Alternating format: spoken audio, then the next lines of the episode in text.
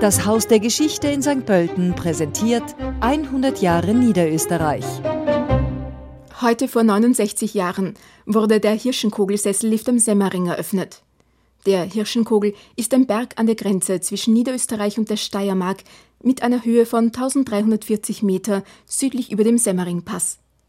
Schon Kaiser Karl I. von Österreich erholte sich zu Beginn des 20. Jahrhunderts gerne in diesem Naturparadies im Süden von Wien. Allmählich entwickelte sich das Gebiet zum beliebten Ziel für Sportler. Zahlreiche Lifte wurden errichtet und sogar der älteste Golfplatz Österreichs befindet sich dort. Der Hirschenkogel verfügt über die mit 1300 Lux stärkste Flutlichtanlage Österreichs. Knapp vor der Jahrtausendwende wurde am Gipfel die Millenniumswarte errichtet. Sie ermöglicht einen Rundumblick bis nach Ungarn. Die drei Kilometer lange Naturrodelbahn am Hirschenkugel, die mit Lichteffekten und Figuren ausgestattet ist, stellt eine empfehlenswerte Alternative zum Skilaufen dar. Ende 1995 wurden erstmals Rennen des alpinen Skiweltcups am Hirschenkogel veranstaltet. Seit 1998 werden alle zwei Jahre je ein Riesenslalom und ein Flutlichtslalom auf der sogenannten Panoramapiste ausgetragen.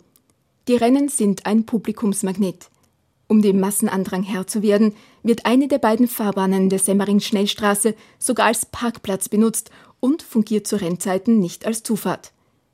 Der Riesenslalom führt streckenweise über das Gebiet des Bundeslandes Steiermark und endet wieder auf niederösterreichischem Boden. Bemerkenswert ist, dass der Riesenslalom von einer Rampe aus beginnt. Daher ist der Slalomstart höher als der Berggipfel. Diesen historischen Rückblick präsentierte Ihnen das Haus der Geschichte in St. Pölten.